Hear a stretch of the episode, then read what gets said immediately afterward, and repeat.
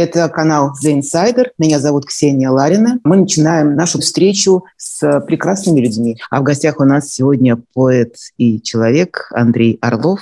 Орлуша, Андрей, приветствую тебя. Здравствуй. Ты меня поименовала всем, чем меня запретил именоваться Соловьев. Он сказал, что он не, не просто не поэт, но даже не человек. Сегодня много разных э, статусов, ярлыков у людей. Кем хочешь ты быть? У меня уже лет 10 такой статус. Статус врага народа. Это я прекрасно понимаю. А врага государства, тем более, это тоже все как бы ясно. Мой вопрос к тебе такой. Как твоя жизнь проистекает после 24 февраля? И вообще это очень, как-то я хочу очень понимать, что с людьми происходит. Как ты встретил этот день, как ты об этом узнал? И насколько для тебя это было шоком, событием или чем-то закономерным? Моя жизнь никак не изменилась после 24 февраля.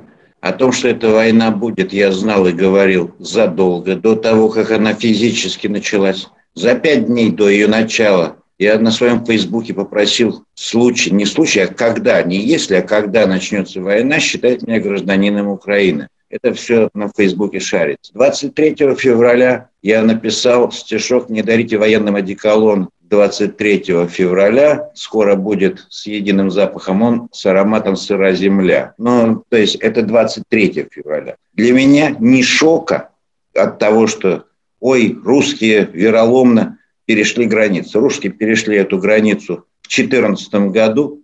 У меня к этому отношение всегда было как к войне, но меня за это банили в 2015 году на украинском телевидении. Понимаешь, когда я называл войну, у них называлось АТО, антитеррористическая операция, тоже был такой новояз, которые думали они, что если не кричать волки, то волки, в общем-то, не нападут.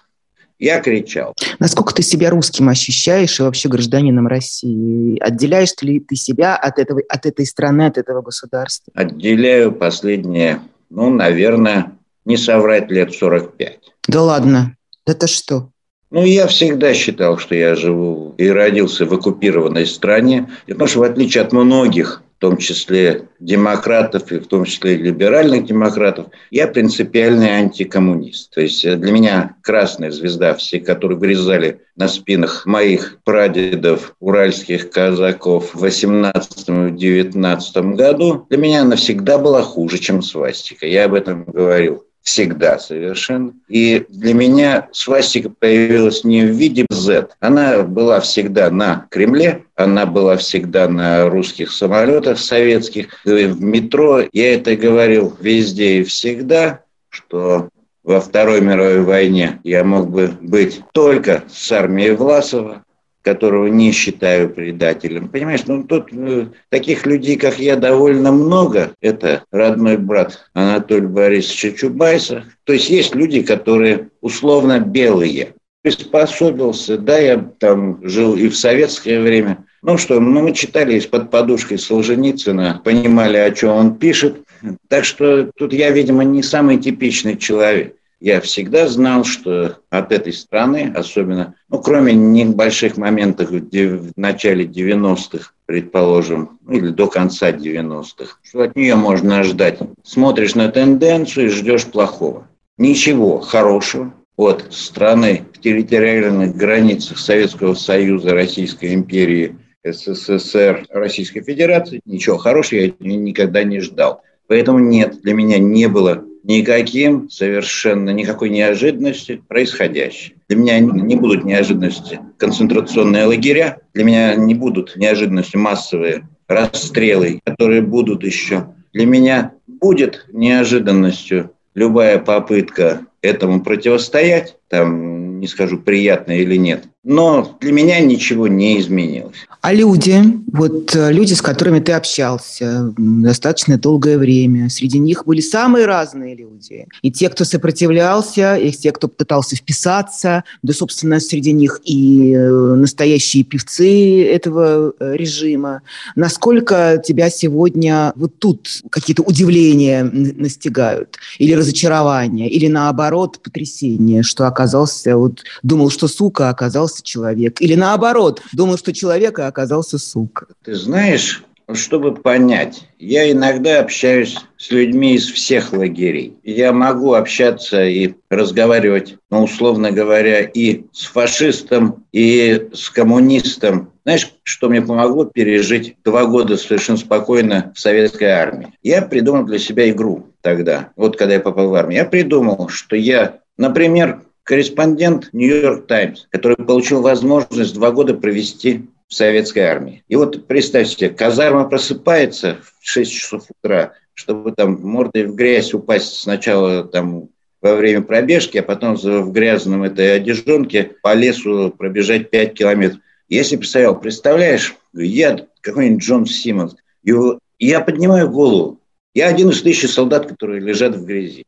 Я понимаю голову, думаю, ни хера себе, тысячи русских солдат лежат в Грузии, я первый корреспондент Нью-Йорк Таймс, который это видит. Вот и когда я придумал игру наблюдателя, и я понял, что можно там, знаешь, как, ну как, э, как военный корреспондент. То есть при тебе дубасят палками студентов, ты думаешь, да, это надо быстро, срочно снимать, фиксировать, потому что этого, кроме меня, никто из нормальных людей не видит. И вот такая игра в дедушку Кусто, понимаешь, я погрузился в это говно с удовольствием, потому что я понимал, что это моя подводная, подговенная лодка находится в месте обиталища отвратительных, под, подговенных чудовищ, которые плавают там, едят, размножаются, едят друг друга. И это, кстати, если вот так к этому подходить, это очень интересно. И тогда тебе становится... А если про певцов, ну что, извиняйте за каламбур, но певцов меня не удивил, если говорить про певцов. Таких певцов много, я со многими певцами не общаюсь давно, с большим количеством поэтов. С 2014 года точно со многими, типа Ваня Хлобыцев. Знаешь, с какого? С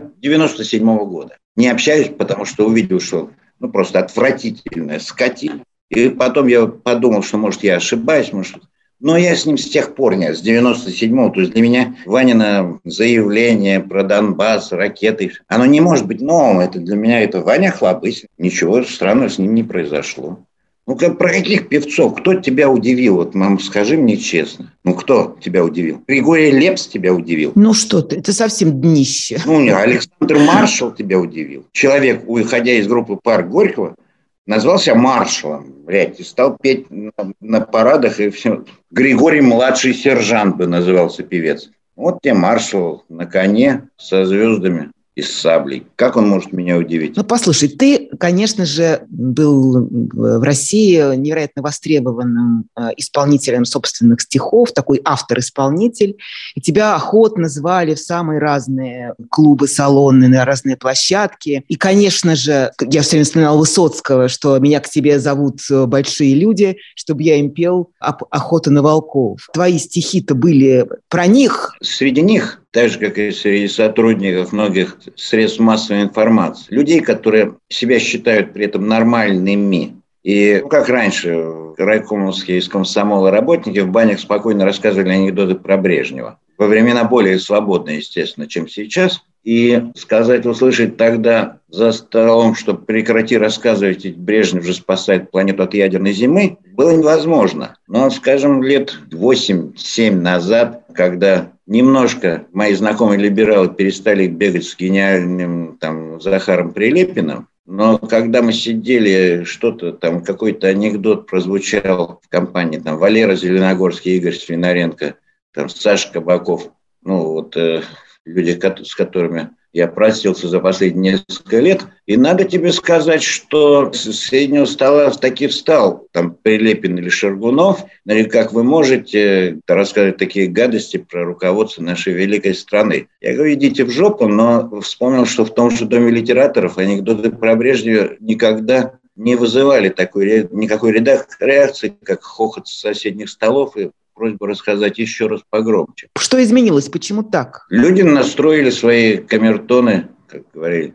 Я настрою гитару на шлеп твою мать, пойду по бульвару людей собирать. Для них присутствие подобной компании стало имиджевым риском, потому что человек не может, предположим, говорить там гадости только в Фейсбуке, а при этом сидеть со мной рядом со, со, со столом и пить водку, потому что его свои, что называется, перед пацанами будет неудобно. То, что я общался с большим числом людей, многих знаешь. То есть я думаю, кстати, то, что я их многих знаю лично, я отвечу на тот вопрос, почему нас не давили, там меня Васильева Ефремова, например, и у меня лично. Ну, потому что все, про кого я писал, я их всех знаю лично. Ты возьми там список, там сотни имен. От Собчак до Путина, от Шойгу до Волочковой. Понимаешь, я же не на интернет-мемо реагировал. Я всех этих людей знаю лично задолго до того, как они обычно стали вот этими фамилиями мемными.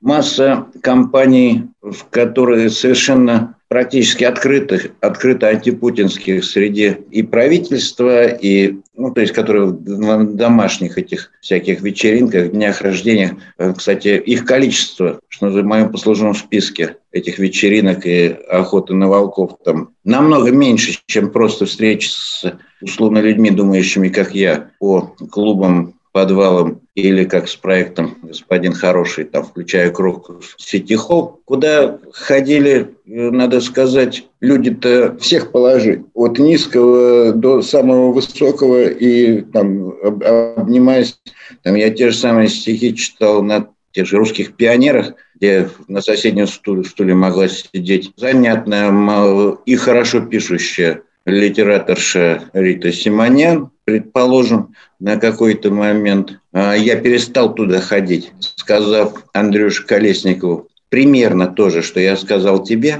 Ну, когда одно, одно время я это называл перемирием у воды, я даже стишок такой написал, что сидишь, э, там зайчик рядом с крокодилом, и в джунглях пожар, а здесь у вас такая, знаете, шампанская и иногда икра, и которую я и шампанское икру люблю но, в общем-то, всегда мог себе позволить и за свои деньги. Это перемирие воды стало, в общем, когда я видел, что нас, ежиков, зайчиков и этих самых обезьянок милых становится все меньше, а все больше каких-то там шакалов. Процент населения леса показывал, что пора уже валить из этих джунглей, никакого перемирия уже нет и не будет. Это тоже произошло не вчера и не позавчера, и там несколько лет назад. Ты понимаешь теперь, что вас, э, очень многих людей, э, просто использовали, подманив такой вот игрой э, в либерализм, что мы будем строить интеллектуальную Россию, и вдруг использовали для легитимизации вот этого вот ада, который сегодня пышным цветом расцвел? Во-первых, нас никогда не финансировал какой-нибудь... Мы не участвовали ни в каких там программах, фестивалях и прочей вот этой хере. Что значит, кто нас использует? Ты что, ну, вот есть супермозг, который там сидит и думает, дай-ка я сегодня использую вот эти, вот у нас пешка, вот это. Да попробуй ты использовать Севу Емелина, например, как поэта, который работает в церкви, там, ну, не знаю, дворником практически и плотником. Попробуй-ка ты его использовать. Это использование было бы видно. Сразу видны были перекормленные киосаяны. Используемых видно, потому что используют обычно у нас за деньги. Как я не СМИ, Книжек мне издавать никогда было не нужно. Концерты у меня были вплоть до последних дней в Москве, которые я продавал через Facebook. Только там э, уже проверенный. У меня билет можно было купить только через э, там, тройной скрин дружб и всего остального. То есть у меня ко мне нельзя было на концерты там в Бобрах, последние там штук шесть, Бобры и утки, которые кафе было. Ну, оно и есть. Собственно. Андрюш, я объясню, что я имею в виду. Не буквально не покупали то, что вы сидите рядом, на, в одном ряду, на одних и тех же мероприятиях. Вот то, что я имею в виду. Ну, подожди секунду. Вот я сижу рядом с Сурковым, например, на каком-то мероприятии. Да. И каким образом он меня при этом использует, или я его использую, или что? Потому что я читаю то, что мне не... Использует. Скажи мне про своих масонов, знакомых, потом расскажи, покажи мне их фотографии используют. У тебя использовали, бедняжку? Ну, не знаю. Тебя использовали? Я об, этом, я об этом, я об этом подумаю. Ну, подумай, зарплату получала там. Э, ну. Да, нет, нет, нет, я, меня использовали по-другому, не, не на эхе Москвы, там как раз я делала то, что хотела, тут у меня претензий нет. А вот э, в других вещах, да, использовали. Я уж не буду сейчас не, не про меня речь. Использовали мою, мою, э, мой, мою осторженность, э, мою влюбчивость в талант, э, да, использовали это. И я это прекрасно понимаю. Я не буду там называть фамилии, но знаю. И подгоняют вместо таланта говно и говорят, а ну-ка полюби его. Он, он, он, мы считаем, что он там... Ты говоришь, ой, какой обаяшечка, как же вы меня используете? Ну что ж ты, ну, Ксения, Зачем ты кривишь своей некривой душой? Если тебе нравилось то, что потом стало говном, не надо говорить, что они меня, бедняжку, использовали. Они 8 лет подставляли мне в передачу отвратительного Захара Прилепина, чтобы потом начать войну, а ему сказать, что «а что вы раньше говорили?»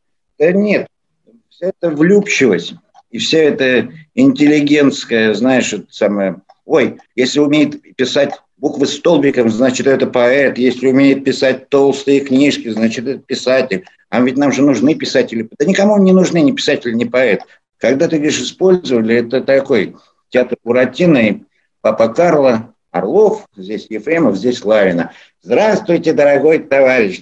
Ну, таким образом точно не использовали. А то, что пытаются люди представить, как это все была огромная игра в длинную. Посмотрите на этих игроков. Никогда они не играли ни в какую длинную. А если брали деньги за то, что у них Ларина что-то сказал или Орлов где-то прочитал стишок, например, они могли за это брать деньги. До нас эти деньги и бюджеты не доходили.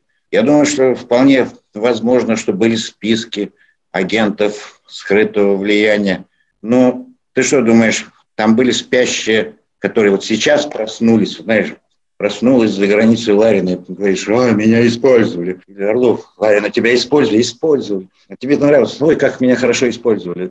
Не, не знаю я. По-моему, ты подводишь теорию. Мне очень нравилось, как про это говорил Березовский. Он мог с человеком поспорить, что завтра взойдет солнце, а потом, когда солнце сходило, он подгонял под это все вчерашние действия. Я, говорю, я тебе говорил, что солнце будет. Давай по-другому тогда скажу. Все равно меня вот, например, не покидают вот эти вот пораженческие настроения от этого чувства абсолютного про просера, э, того, всего того, что мы пытались э, изменить э, в, в обществе. И понять причину этого, я не могу ее точно сформулировать. Где? Где вот мы допустили? Почитай Леру Новодворскую. Где вы упустили? Бывших КГБшников не бывает. Россия – страна зло. Ну, условно, Карфаген должен быть разрушен. Ни одного раза ни в чем. Вот почитай ее. Вот очень советую. Посмотри ее последние эфиры, которые Костя Боровой с ней делал, и уже она с ним очень близко там тогда работала. Ты поймешь, что были люди, которые говорили, сейчас поставь любой из тех эфиров, кстати, вот посмотри, можешь ставить кусочки. И тебе и про Украину, и про беспросветность, и про народ вот это так называемый, совершенно для которых ничего неожиданного не произошло. В журнале The Rolling Stone я не, себя не считаю каким там, вот сразу говорю, пророком или что-то. Но что я делал в году 2004 я сказал, что у нас нет политики, есть экономика, что не, не может президентом быть человек, работавший в карательных органах, что должен быть Берус Сфербот, запрет на работу для всех, кто этого – и что президент, который целует кувалду, мне смешон. Вот так было. То есть он не может КГБшник управлять страной. Когда они сделали так, что 85% имели кадровые, формальные госбезопасность, 85% руководства, в это время все точки невозврата были пройдены. И в это время все привело к ситуации, в которой ты говоришь просеры, ты можешь все просеры проследить по законам и по составу правительства начиная с э, там, 2001 года. То есть это не какие-то, ведь знаешь как, ой, там мы выигрывали, выигрывали, вдруг просер. Нет, просирали, просирали опять просер. То есть ни одного антипросера такого же не было за эти годы. То есть все время просер, ой, про, ой, просерчик, ой, вот здесь вроде не совсем просер. Нет, ребята, мы просрали совершенно все. Выхода из этой ситуации уже, я тебе говорю, как бывший политолог, нет, ничего уже не изменится. Никакие это бело-синие, белые флаги и все остальное не изменится уже ничего. Ни кровавых бунтов не будет, ни беспощадных. Ну, за Макдональдс могли бы выйти, может быть, последняя вот миллионная демонстрация. Но, опять же, Макдональдс был в 10 городах, а в деревне его не было никогда. Унитазы тащат в деревне, в которых унитазов-то никогда не было. Там электролампочки, утюг без, без этой, без базы, на которой электроутюг. В деревне, в которой до сих пор нет электричества. О чем ты говоришь? Да, хотела спросить тебя про Путина. Насколько вообще его фигура достигла той степени зловещести и демонизма, которые сегодня мы видим и представляем. Ты сам про это говорил, что все наши шутки, мы так над этим смеялись, э, над этой э, молью. Это было действительно так. Э, считали его фигурой ну, совсем никакой, вызывающей только смех и на, и, или даже больше насмешку. И в итоге... Он и есть и сейчас такая же точно фигура. Но он... Он никакой. Ну а как же? Никакой. Человек а как же? Развернул Нет, такую секунду. войну, такую бойню. Сегодня секунду. я превратился секунду. в такого мощного кровавого это диктатора. Раз, раз, это не является он. Вот опять же, де, вам обязательно нужен демон и черт. Вот это. Ой, Путин. Ужас, ужас. Блядь, это не Путин. Это огромная пирамида из этих чертей, на вершине которой стоит Путин. Путин сейчас не может ни остановить войну, ни Путин ее начал. Начнем с этого. А начала это огромная система, это аппарат, состоящий из многих, уже не сотен и тысяч, а миллионов людей, на вершине которой стоит символ. Путин – это вот снеси звезду с Кремля, понимаешь, да? Башня от этого не останется. А Путин – это звезда на этом их долбанном Кремле. И поэтому я говорил, с 15 года говорю, что коллективный Путин никак не зависит. Принимает решение коллективный Путин. Причем не один коллективный Путин, а десяток, не две башни там между собой там ссорятся. Как вступить в общество коллективного Путина? Ты можешь туда пролезть через писание там песен и стихов, ты можешь пролезть туда через радиоэфиры, ну, то есть, э, я не имею в виду ты, ну, вот возьми там, Симонян – это Путин, Шойгу – это Путин. Вот эти все генералы, которые вещают, это Путины. Причем, если их пытать, то они лучше, чем Путин, будут отвечать на, на вопросы, что они сделают, кто виноват и почему. И потеря одной головы у этого Змея Горыныча никакой, даже если это будет э, именно ЗГ, Змей Горыныч. Ну, сруби ты эту голову, во-первых, две других этого не заметят, вырастут две на месте одной, а новая голова будет более прожорливая, чем старая. То есть я, например, давно уверен, что физический уход Путина ничего не изменит. То есть будет только хуже. То есть я могу сказать тебе, например, что когда говорят, я вернусь в Россию после того, как умрет Путин, я не вернусь в Россию никогда, потому что не вижу ни одного, который я мог бы увидеть у власти, который мне мог бы показать какое-то подобие команды. Вот сейчас проснулись дети, нет ни одного взрослого, были такие сказки, там, венгерская, по-моему. Так вот, покажите мне 20 взрослых, которые готовы стать директорами этой школы, и я скажу, вот эти нет, меня там точно не будет. То есть я не вижу. Ну, например, в Польше во времена Валенции было теневое правительство. Это были люди, которые готовы были стать министром путей сообщений, э, министром обороны, министром образования. Ты видишь сейчас кадровый резерв э, так называемой нашей либеральной тусовки, который способен заместить хотя бы первые 500 мест. Нет, 500 не наберем, конечно, но вот те, которые оказались за пределами России, вынужденной эмиграции, те, которые в тюрьме, не знаю, Алексей Навальный, Илья Яшин, Владимир Карамурза, Гарри Каспаров, Михаил Касьянов. Без меня, пожалуйста. Потому что это протестанты, а не политики. У Навального нет и не было политической программы. Каким-то его местам отношусь хорошо, там, моментом деятельности. Там, считаю, что он не должен сидеть в тюрьме там, и все такое. Но ты можешь мне сказать, э, что будет, если завтра придет Навальный со своей командой вот этих э, региональных штабов к власти в России? Пусть попробует. Мир ничего не придумал нового, кроме того, чтобы попробовать. Секунду, секунду. Пробовать, ну. э, пробовать. Даже большевики начинали пробовать с готовой программой.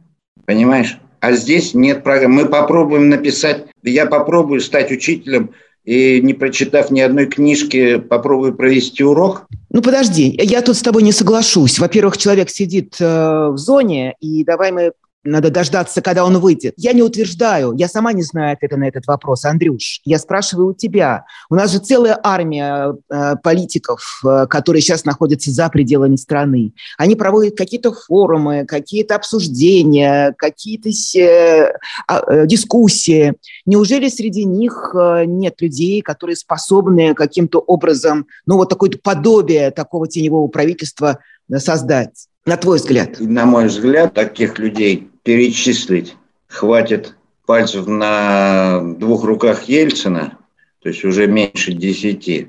Если разговор идет там о Ходорковском э, или вот антивоенный комитет или Каспарове, этим людям может быть место, но я не вижу среди них человека, который ска- сказал хотя бы в пять фраз, что будет сделано с Россией приведение к законности происходящего в России сейчас. Россия вообще незаконна. Ну, то есть она вне закона находится. Эта конституция уже незаконна. Нужно, чтобы кто-то это сел писал. Не просто, у меня на машине тоже есть украинский флаг. Ну, то есть ты понимаешь, да, что но это никаким образом не действует на политическую систему. Прекращение немедленного зла. Это, конечно, первоначально первая задача это даже не задержать и не судить преступника, а просто запереть его в доме. Процесс над Чикатилой – это дело уже завтрашнего дня. Просто если кто-то может сделать, там, не знаю, заколотить ему двери и окна, чтобы он не вышел сегодня на поиск очередной жертвы. Вот это сегодняшний день. И для этого вся вот эта, включая меня и тебя, оппозиция режима, я не говорю политическая, сейчас у нас физическая оппозиция, происходит. Хотя бы запереть или там попытаться ее понемножку выпускать, там люстрировать или еще что-то. Такое количество, они, даже если там сейчас, вот приди, мы с тобой, ты президент, я вице-президент, и говоришь, так, давайте-ка мы с вами, по крайней мере, поговорим со всеми, кто участвовал в преступлениях режима. Там окажется, что это 85% населения ну, участвовало во всем этом. И говорить с нами, они не захотят. Они скажут, а давайте, как вы любите, проведем честные выборы. И выберут себе, опять же, одного из своих. Ну, ты понимаешь, что в России честные выборы, за которые я был противником проекта «Честные выборы», должен быть сделан выбор пути для страны. Потом в идеале должны быть убеждены в этом люди, ради которых это делается давайте проведем голосование. Они говорят, можно за Путина проголосовать? Народ до сих пор за Сталина голосует. И это факт. Ну, потому что все эти смешные истории, вот из того, что в последнее время там э, происходило, например, вот ты знаешь, была это самая единственная, наверное, позитивная новость. Жительница Крыма избила мужа сковородкой за поддержку спецоперации. Слышал эту новость? Как рассказал пострадавший, расписался он женой три года назад – и переписал на нее половину дома. Женщине не понравилось, что муж постоянно высказывал в поддержку проведения спецопераций. Сначала супруги просто ругались, но недавно жена огрела потерпевшую по голове сковородкой. Мужчина отключился, а когда очнулся, понял, что его голова засунута в мусорное ведро. Выйдя во двор, потерпевший увидел, что жена срубила лопату установленные им флаги символики Z и V, а также при помощи бензина отодрала с его машины патриотические наклейки. Вот это, э, вот это понимаешь? Так что вот как только Среди политиков появится вот такая женщина со сковородкой, кто не будет говорить, давай я тебе расскажу, что спецоперация – это война и плохо, по морде сковородкой, башкой в мусорное ведро, а потом пусть жалуются. Это, вот этот подход, вот на таких людей есть надежда. Правда, тут у меня опять же, скорее всего, есть предположение, что так происходит все в Крыму, жена, скорее всего, имеет украинский паспорт под подушкой. И сковородка – это тоже дзынькнула на чистом украинском языке, ударив по морде этому идиоту. Из того, что ты сказал, просто хотела вернуться к, к вопросу о народе, который, да, будет голосовать за Путина, даже если Путин будет лежать в могиле или рядом с Лениным в мавзолее на Красной площади. Но ты говоришь... О, подожди, ты первый, кто высказал такую идею. Я не поддерживаю вашу инициативу. Но тем не менее, здесь вопрос-то... Я думаю... Да, подожди, вот мой вопрос. Все-таки, есть ли вообще у этих людей убеждения? Вот ты говоришь, что люди с другими убеждениями, да? Вот люди, которые вот слепо верят в Путина или в Сталина. Это же не, это же не убеждение, это что-то другое. С этим что, невозможно работать никак? В смысле работать? Ты имеешь в виду точку, поменять им точку зрения? А, дело в том, что понятие сумасшествия или душевной болезни, оно предполагает признание психиатром в Наполеоне Наполеона. Ты не можешь говорить, ты не Наполеон. Ты говоришь, ваше императорское величество, должна ты к нему обращаться, потому что он не, не то, что он думает, что он Наполеон или хочет там с подушкой на голове ходить по палате вот так вот. Да нет же. Задай мне вопрос, является ли, например, идиотом или сумасшедшим Путин, я скажу нет. Является ли он преступником, я скажу нет, потому что э, себя он преступником не считает. Даже ты допросишь на детекторе лжи. Даже как в советское время, например, я нарушал советские законы, ну, предположим, иногда торгуя валютой. Я не считал это преступлением, знал, что за это могут наказать, и продолжал делать. Понимаешь, да? Ну, то есть э, насильник не считает себя преступником, он считает, что мальчик бегал голый, может, дикий. Ну, знаешь, это самое по лесу, по лосе. Дело в том, что когда разрешить многим не считать себя преступниками, для этого были введены ужасные украинские нацисты, бандеровцы и все остальное. То, что сейчас происходит с Азовом. Азов – это формирование вооруженных сил Украины. То есть он не может признаться до какого-то предположительно международного суда террористической организации. Террористическая организация. И что там написано? Запрещенная на территории Российской Федерации. Угу. Вы границу проведите и ищите у себя этот Азов, запрещаете его. Потому что та же самая Хизбалла, попробуй наши сейчас э, начать Хизбаллу искать там где-то, ну, поищите. Но придумали черта, назвали его Азов. Вот среди них люди с нацистской идеологией и в свастиках татуированные. Есть во всех до одной странах мира. Их меньше, чем в Германии или в Англии, меньше, чем в Испании или Португалии. Ну, то есть это, это я могу сказать по вольным, например, болельщикам. Есть они в Украине, есть в России. Это такая, знаешь, романтический, что называется, нацизм идея белой нации для тупого человека. Покажи на цвет кожи, сказать, что белый ты лучше всех. В это очень легко идиоту поверить. Вот. После этого драться с кем-то нужно. Они между собой, футбольные фанаты дерутся между собой безо всякого повода тоже.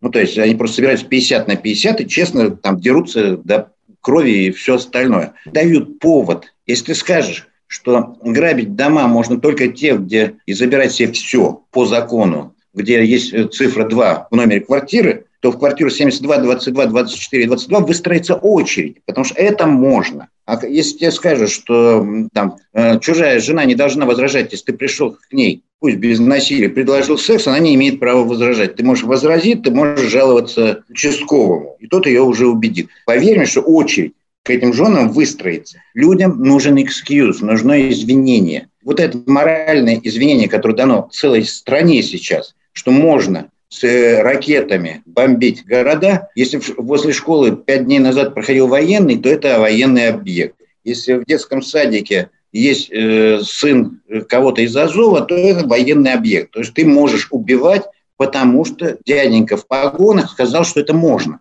И за это еще получать звание Герой России. И еще получать легенду. Интересно, читаю на сайте Царьград, вот эти легенды, которые написаны про то, как кто-то там полз с гранатами 8 дней, э, даже своих. Причем его контузило, можешь представить, наши ввели наступательную операцию, его контузило, а после этого 8 дней полз с двумя гранатами в руках. 8 дней за 5 минут, пока он лежал контуженный. Значит, э, русские откатились либо вперед, либо там назад на 8 суток пути – и, и вот он, ну, в общем, там такие, там наши эти павлики Матросовы, и Морозовы. И... Ну, хавают, хавают же, Андрюша. Люди это э, хавают с большим воодушевлением, им нравится. Потому что им нужно сказать, что ты можешь... Погром начинается с того, что евреи пили кровь православных младенцев. Это, в это поверить легко, потому что ты тоже можешь пойти и взять пуховую перину из еврейского дома. Еще ты можешь убить и изнасиловать. Э, надо сказать, что, ну как, всем, всем известно, что народ готов, э, масса огромная, готова, если ты скажешь, нужно бить. Не знаю, вот это, кто не скачет, тот москаль, э, родилось у нас на, на рынках, кто не прыгает, тот хач. В Москве, когда были погромы после убийства этого, не будем разбирать дело, э, фаната «Спартака». Свиридова, Свиридова, Егора Свиридова. Да, и, и кто не прыгает, тот хач, оттуда эти записи первые. До, до этого ни одного москаля. А то, что дети любят прыгать, и кто-то из них прокричал, немногие знают, что все эти антирусские кричалки, я как человек, ездивший постоянно в Украину в течение последних многих лет, знаю, что я слово «москаль» и «кацап» на украинском телевидении были запрещены. Все эти кричалки, они все показывают, и факельные шествия 1 января, они показывают все за многолетней давность. Не говоря уже о том, что ничего плохого в этом не вижу. Андрюша, резюмируя, все-таки, правильно ли я тебя поняла, что ни Путин, ни даже коллективный Путин в виде этой гидры многоголовой не властен над этим народом, над этой страной, которая этот выбор сделала до Путина и до гидры, до всего, давным-давно? Сейчас мы можем скатиться в э, украинскую антироссийскую риторику «страна свободных и страна рабов», да, Страна рабов и страна делается страной свободных там, тогда, когда у людей появляется, во-первых, осознанный выбор, а во-вторых, появляется быть свободным хорошо, быть рабом плохо. Ну, то есть все равно кто-то должен сказать сверху. Ну, вот Путин присылает там на 2000 рублей больше пенсия, и в этот день за него любая бабка там проголосует. Ну, условно, бабка, мы с тобой тоже бабки там. Получаешь пенсию на Сберовскую карту. Ну вот, понимаешь, сидим с тобой свободные люди. Извини, что напомнил о возрасте. Ничего, я очень даже благодарна. У меня хорошая пенсия, 20, 24 тысячи рублей. Так что вот, кормушка режима. Да они тебя опять используют. По крайней мере, один раз. Нет, это я их... Вот в этом случае я их точно использую. Ты что? Нет. Ну так, короче, про что ты говорил? Про выбор народа. О том, что народ сам по себе не думает, Народ читает ту книжку, которую дают, слушает ту передачу, которую ему ставят. Не думаю, что народ станет намного лучше, если вместо Симонян появимся мы с тобой, например, или вместо э, Соловьева. Народу нужен Соловьев, который скажет, что Путин ест детей, и, и за один день народ тут же скажет, что Путин, оказывается, ест детей. Понимаешь, да, что? А, а если туда придет э, кто-нибудь, условно, я, я, ты Каспаров Ходорковский скажет, что Путин ест детей, говорит, нет. Соловьев говорит, что тебя не надо слушать, а Путин детей не ест. То есть тут, понимаешь, у меня кот знает, где стоит его миска. Если я переставлю в другое место, он будет три дня ходить голодный. Народ знает, откуда идет. Ну, Чукча знает, кто начальник партии. Помнишь анекдот? И народ у нас, ну, как и в любой стране. В Украине чудесные люди, которые встали на защиту своей страны. Но если бы сейчас кто-то он, я позавчера разговаривал с женщиной, которая приехала в Грузию автобусами и как-то каким-то образом из Мариуполя, которая не хотела ехать, потому что говорит, ну как, оккупанты придут и уйдут, то у меня там хозяйство и дом. Вот сейчас эти оккупированные территории, народу, в общем-то, как это не грустно, если их не убивают, достаточно все равно, кто у власти. Если им выдают там пенсии, ну, то я имею в виду совершенно группа. Идеология – это второе и третье. И на нее было бы совершенно плевать, как должно быть плевать условно всем русским на то, какая, даже если сто раз там Бандера был военный преступник, с чем я не согласен. Хотя не считаю его там супергероем, но это мое дело. Народу совершенно, когда их не убивают, не бомбят, народу не нужна идеология. Народу идеология – это хорошая жизнь. У нас говорят, как вы посмели, куда-то там прилетело пол ракеты в Крым или там в Белгородскую область. Да везде может прилететь, будьте готовы совершенно. Мы можем бить на чужой территории, а нас нельзя. И вот, а ведь сейчас же готовится что? Что мы можем применить все, что угодно за то, что они посмели стрельнуть 20 километров от нашей священной границы. Бред. Я склоняюсь к тому, что для начала всеми возможными мерами воздействия заколотить дом, в котором живет насильник, убийца, и который там точит свои ножики и уже там накопил, отрубить ему руки, которые он уже высунул в чисто поле, причем безжалостно отрубить, и заколотить двери и окна надолго. Пусть посидит в голоде, в холоде, это про санкции и все остальное. Мы пока почитаем Шекспира, Тарас Шевченко, послушаем... Я Орлушу почитаю. Нет, меня еще нет. Канцел нафиг вместе со всей русской культурой про Орлушу. Когда будет мир, Орлуша что-то вспомнит или напишет. Так, нет, запретить к чертям, как все, все русское в культурном пространстве. Я тебя благодарю, но Орлуша все равно не молчит и пишет, и замечательные твои тексты выходят, связанные с сегодняшним днем. Я тебя очень за их благодарю. Спасибо тебе большое. Отпускаю тебя на волю. Героям слава, смерть врагам. Слава нации. Да, согласна. Да, слава нации, слава Украине. Спасибо тебе, дорогой друг. Андрей Орлов, Орлуша, сегодняшний гость. Спасибо. Спасибо.